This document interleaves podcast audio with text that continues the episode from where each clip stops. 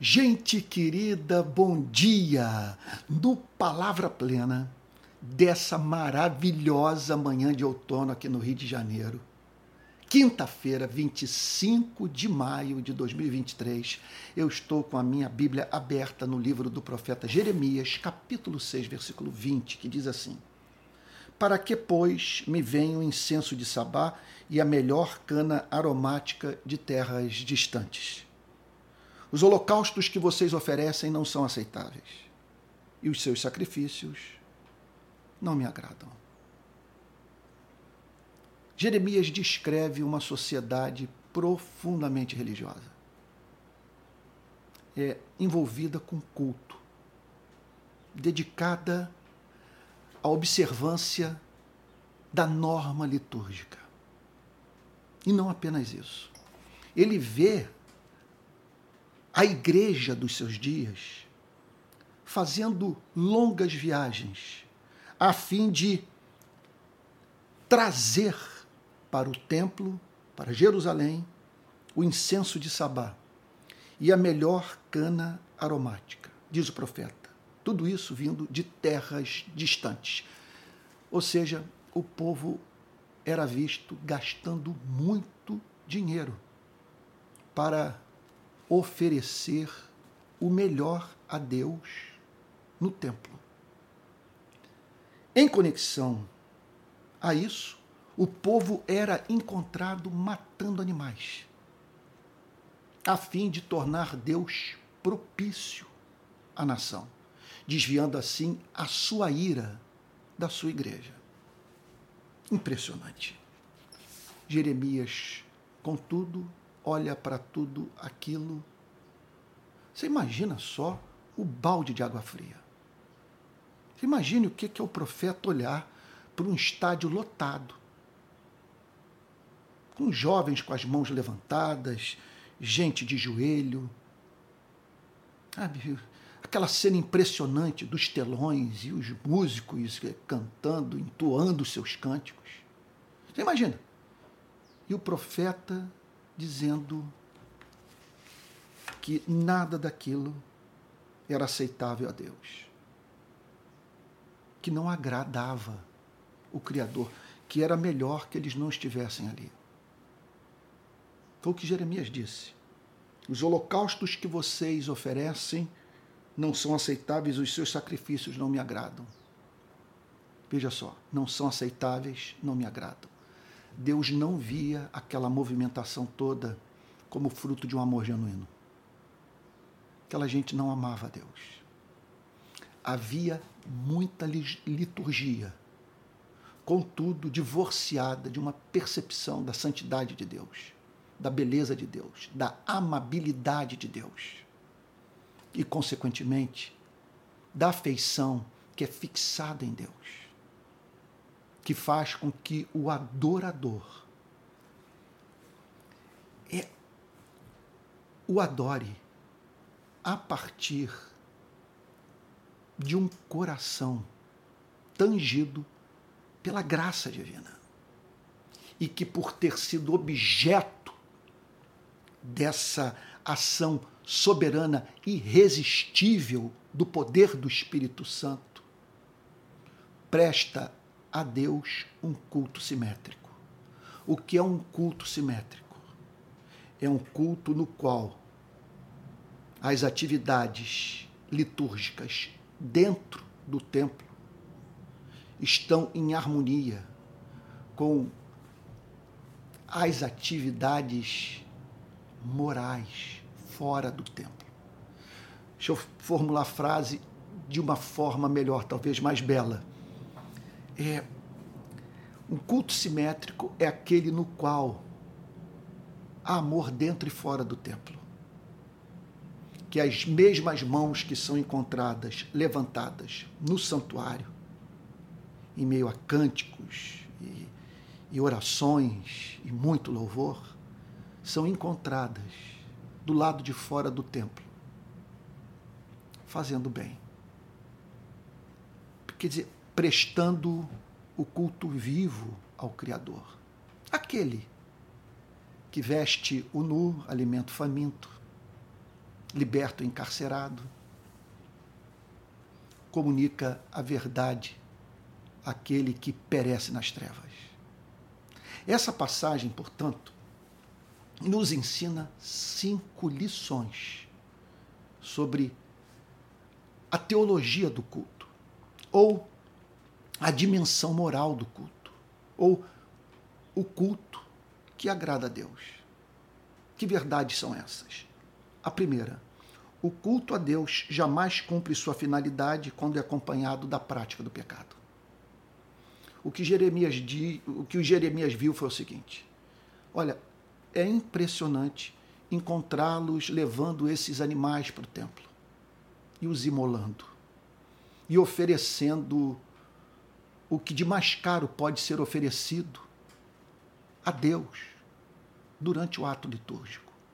Mas o que, o que me chama a atenção é, é o completo descompasso entre o que vocês é, aparentam ser no templo e o que vocês são de, de fato.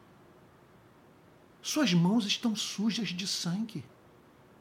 Vocês são uns doentes, são maus, são indiferentes, sabe? Carentes de solidariedade, de compaixão. Sabe? O impressionante é isso, é que na prática vocês vivem como se Deus não existisse. E contudo, são ao mesmo tempo pessoas profundamente religiosas e que gastam dinheiro com culto. Coisa impressionante. Outra lição, então, que nós aprendemos em conexão a essa, nessa passagem, é que Deus quer ser amado de modo integral. Veja só. Minha primeira declaração é que o culto a Deus jamais cumpre a sua finalidade quando é acompanhado da prática do pecado. E por quê? Porque Deus quer ser amado de modo integral. Ouve, ó Israel, esse é o principal mandamento. Amarás, pois, o Senhor teu Deus de toda a tua alma, com todo o teu coração, com toda a tua força, com todo o teu entendimento. Portanto, é o culto que envolve a totalidade da vida. Quer dizer, que tem como característica tamanho encanto pelo Criador, que faz com que o homem e a mulher façam da sua vida uma liturgia e que vejam como extensão da adoração no templo o modo como se comportam do lado de fora. Então é gente que quer ser encontrada no seu cotidiano adorando a Deus por meio da prática daquilo que faz Deus sorrir, que Deus vê, sabe, como a verdadeira oração, aquilo que exala que, que exala perfume, sabe? que alegra o coração do Criador.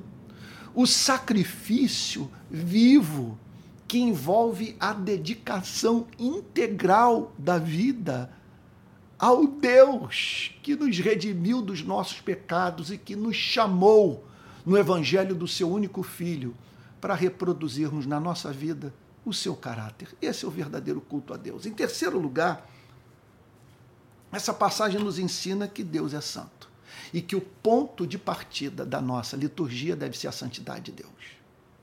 Portanto, o que Jeremias está dizendo é que nós não temos um Deus carente, é, necessitado de amor e de culto e de poesia e de cânticos. Ele, ele, ele tem um estranho interesse, sim, pelo nosso amor, pelos nossos cânticos, pela nossa poesia, porque, embora não acrescentemos nada a Ele e não o tornemos mais feliz do que Ele já é, com o nosso amor, com o nosso culto, com a nossa adoração, Ele se deleita em nos ver encantados com Ele. É impressionante isso. Ele tem prazer nesse culto. Contudo, Contudo, a grande pressuposição desse culto, segundo o profeta Jeremias nessa passagem, é a santidade de Deus. Ou seja, que nós devemos nos relacionar com Ele partindo da pressuposição que Ele abomina tudo que não seja amor. Esse é o ponto de partida. Portanto, em todo culto, por Deus ser santo, deve haver esse elemento de arrependimento. Tem que haver um, sabe, uma parte da liturgia que é dedicada à confissão de pecado, ao reconhecimento de que há, há, há hábitos em nossa vida que Deus não se agrada, ou dos quais Deus não se agrada. Que muito daquilo que nós falamos ou deixamos de declarar é repulsivo a Deus. Então, o culto verdadeiro envolve esse, esse autêntico arrependimento seguido de um honesto propósito, de aquele arrependimento ser consequente. Sabe? E é fato que muitas vezes nós temos que nos arrepender do nosso arrependimento, que é arrependimento sem lágrimas, sem contrição, sem mudança de vida. Então, o ponto de partida do culto é a santidade divina. Ora, eu adoro justamente por isso. Porque o onipotente, o onipresente, o onisciente é doce, amoroso, é benigno, é bondoso, é leal, é justo. De maneira nenhuma pode negar-se a si mesmo e por isso eu adoro, porque ele se me afigura, quer dizer, eu vejo, eu contemplo na, na beleza da sua santidade. E é a contemplação da beleza dessa, da sua santidade que me move a, a prestar a ele um culto santo. Quer dizer, que me move a ver a minha entrada no templo como uma outra forma de expressar o meu amor por ele. Eu passei, vamos pensar no, no, no modelo protestante brasileiro. A gente se reúne no domingo. Então, esse verdadeiro adorador, ele vai de segunda a sábado, sabe? É assim, vivendo sua vida para fazer Deus sorrir. Pessoas têm contato com ele e, e percebem o quanto sua vida, para esse servo de Deus, para essa serva de Deus, é preciosa. Quem o encontra volta para casa dizendo: Olha, como essa pessoa me tratou com dignidade. E aí então ele é visto no templo para recobrar o fôlego, para ser renovado no amor para ser purificado da imperfeição do seu amor. E não apenas isso. Para atender uma necessidade do espírito humano, que é a necessidade de concomitantemente as expressões concretas, é, é, é, é práticas objetivas do culto, aquelas que redundam na transformação do próximo, no, no socorro ao necessitado, quer dizer, concomitante a tudo isso, essa expressão verbal. Que, que é uma, repito, é uma demanda do nosso espírito. Quando estamos diante do belo, nós somos forçados a falar. E eu vou para o templo e falo daquilo que me é autêntico, de, de, de, daquilo que é autêntico na minha vida, daquilo que realmente me encanta, sabe? E ali eu sou visto praticando algo que não está dissociado da vida profana que eu vivo. O sentido da palavra profana é para fora do templo. Quer dizer, para a vida, quer dizer, não é, não é dissociado da vida que eu vivo do lado de fora do templo. Olha, essa passagem também nos ensina mais duas lições. O culto pode servir de anestésico.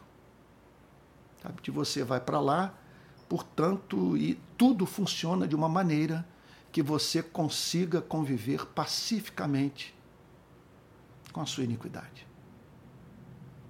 Isso é impressionante. Jeremias viu isso. Tudo aquilo cumpriu uma função importante na vida da sociedade dos seus dias. Eles iam para a terra distante para pegar a tal da cana aromática, tá bom? O melhor perfume, gastavam muito dinheiro com isso, matavam seus animais e, e eram encontrados no templo. Com que objetivo? Com o objetivo de pacificar a sua consciência. Sabe?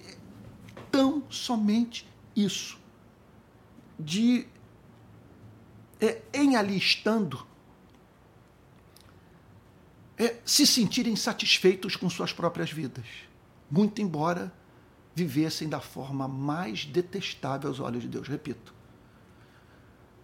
quem olha com atenção as profecias de Jeremias percebe com absoluta nitidez que Jeremias condena o tempo inteiro a idolatria e a injustiça.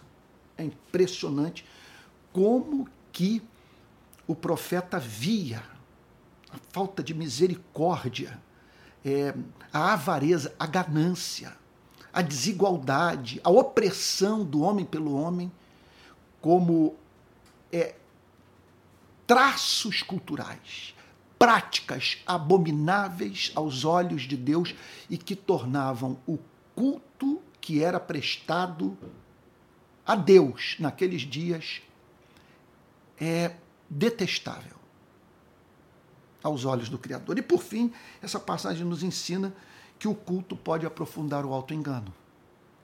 Ora, você se vê ali no templo, gastando dinheiro com isso, apresentando a Deus os seus sacrifícios, e tudo aquilo pode levá-lo a crer que a maior certeza que você tem na sua vida é que Deus existe. Mas e daí?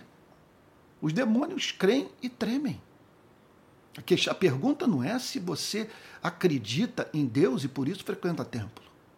A pergunta é se você vê excelência em Deus, se Ele é amável aos seus olhos, se você tem prazer em contemplá-lo na beleza da sua, da sua santidade. A pergunta é se essa percepção da santidade divina o faz viver de modo santo. E o que significa viver de modo santo? Amar. Ninguém é lesado por você. E nenhuma dor é lhe é alheia. E o seu conceito de felicidade envolve a felicidade do próximo. Permita-me concluir o Palavra Plena de hoje fazendo algumas aplicações práticas de tudo que eu falei para as igrejas do nosso país. Em primeiro lugar, eu vou fazer essas aplicações práticas na forma de perguntas. Número um, tudo à luz do texto o que Deus tem a dizer sobre a divisão da nossa igreja hoje. Você acredita que os nossos holocaustos, aquilo que equivale hoje aos holocaustos dos dias do Antigo Testamento, dos dias de Jeremias, você acredita que eles são aceitáveis a Deus? E que os nossos sacrifícios agradam a Deus? Enquanto nós permanecemos divididos por modo carnal, tolo, obsceno. Em segundo lugar, o que Deus tem a dizer sobre a nossa indiferença para com a causa do necessitado. Como que você pode declarar que nasceu de novo, viu a glória de Deus, que a habitação do Espírito Santo foi regenerado pela graça, que você estava morto e reviveu, estava perdido e foi achado, se você ainda se comporta como um androide, uma estátua de mármore, gente em agonia no seu entorno, no seu país. Isso não toca corda do seu coração. É avivamento? Olha, eu não, estou, eu não quero saber, eu não, não estou perguntando se sua igreja tem telões, equipamentos de última geração e se consegue é, realizar três cultos no domingo superlotados. A pergunta é o seguinte: sua igreja ela é relevante para a cidade onde está situada? Que diferença ela faz para o sistema prisional, para as favelas, para a rede pública de ensino, para a rede hospitalar pública? Que diferença isso faz para a vida dos seus cidadãos? Incluiria isso, obviamente, a, a, o anúncio do Evangelho que diferença isso faz para a vida daqueles que não conhecem a Cristo? Outra pergunta que nós precisamos responder no nosso país. O que Deus tem a dizer sobre o escândalo que causamos de 2018 para cá na nossa nação? Antônio, você tem o direito de respeitar a minha escolha, o meu voto. Eu pergunto a você Houve escândalo ou não houve? Milhões de pessoas tropeçaram ou não tropeçaram. Gente saiu da nossa igreja ou não saiu. O que você tem a dizer sobre uma figura pública? Quer dizer, você sabe do que eu estou falando? Daquele que ocupava o mais alto posto da República, ter todos os seus erros imputados à igreja. E os líderes dessa mesma igreja não deixarem clara a sua posição, pedindo perdão por ter envolvido a instituição nessa história e declarando que o que saía da boca desse presidente, que era visto como presidente dos evangélicos, e o que ele fazia, não representavam a pura expressão dos ideais de vida do Novo Testamento. Quarta pergunta que eu faço a você: o que Deus tem a dizer sobre cultos nos quais a sua palavra e o evangelho não são pregados? Eu faço uma diferenciação entre palavra e evangelho. O evangelho é algo que está dentro da palavra. Então, o que Deus tem a dizer sobre cultos nos quais a palavra de Deus não é pregada? O pastor não se levanta para pregar expositivamente, explicando o texto. Tão somente dizendo: olha, o texto diz isso. Isso é, é isso que significa para as nossas vidas hoje. E essas são as consequências práticas, portanto, de tudo que nós vemos nesse texto para as nossas vidas o que Deus tem a dizer sobre igrejas nas quais o evangelho não é pregado, em que fala-se mais sobre moralidade, sobre as é, tendências políticas e, e, e, culturais, comportamentais do nosso país. Sabe? Quer dizer, fala-se mais sobre esses temas, e isso a partir de uma visão enviesada, de um comprometimento ideológico, do que o Evangelho de Jesus Cristo, o sangue derramado. O sujeito passa, portanto, um ano inteiro numa igreja e ele se torna familiarizado com todas as questões políticos, sociais, morais do nosso país, mas sem saber qual o caminho que leva ao céu. E por fim, uma última pergunta: o que Deus tem a dizer quando a técnica torna-se mais importante do que a transcendência? quando pastores são encontrados dedicados a entreter os bodes em vez de alimentar as ovelhas. Quando você se vê diante de uma impressionante pirotecnia, mas sem batismo com o Espírito Santo. O, sem o perfume de Cristo no templo. E homens e mulheres dizendo: Deus está entre nós. Eu gostaria de chamá-lo para um momento de oração. O texto é muito sério. Os holocaustos que vocês oferecem não são aceitáveis, os seus sacrifícios não me agradam. Vamos orar? Pai Santo, nós sabemos que existem os pecados que são característicos da experiência religiosa. Os pecados do religioso, as tentações às quais gente de alma religiosa está exposta. E, portanto, quanto engano, Senhor. Como que toda essa movimentação litúrgica pode abafar a voz da nossa consciência, nos tornar satisfeitos com as nossas próprias vidas, Senhor e levando-nos a perder de vista o fato que do lado de fora do templo não há culto. Que nos comportamos como cristãos no domingo, mas durante a semana o fruto do Espírito não se manifesta em nossa vida. Nós queremos te pedir perdão, Senhor. Perdão pelos pecados da nossa atual geração de crentes do Brasil. E que sejamos um dia encontrados, Senhor dentro e fora do templo, prestando culto que o agrada, prestando culto que lhe é aceitável, para o qual o Senhor possa olhar e dizer: eis a verdadeira expressão do autêntico amor por mim.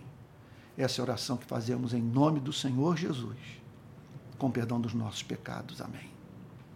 Amém. Gente querida, olha só, avisos importantes. Nesse sábado agora eu vou lançar um livro, na verdade um e-book. Fiz uma parceria com a Amazon, fechei um contrato com ela, estamos lançando um selo que já existia, eu estou apenas é, é, lançando novamente, que é o selo Pontal do Atalaia. Então, por esse selo, em parceria com a Amazon, eu vou estar publicando vou, as transcrições das minhas pregações nesses 40 anos de ministério. Eu acredito que as transcrições serão dos, pelo menos, dos sermões do século 21.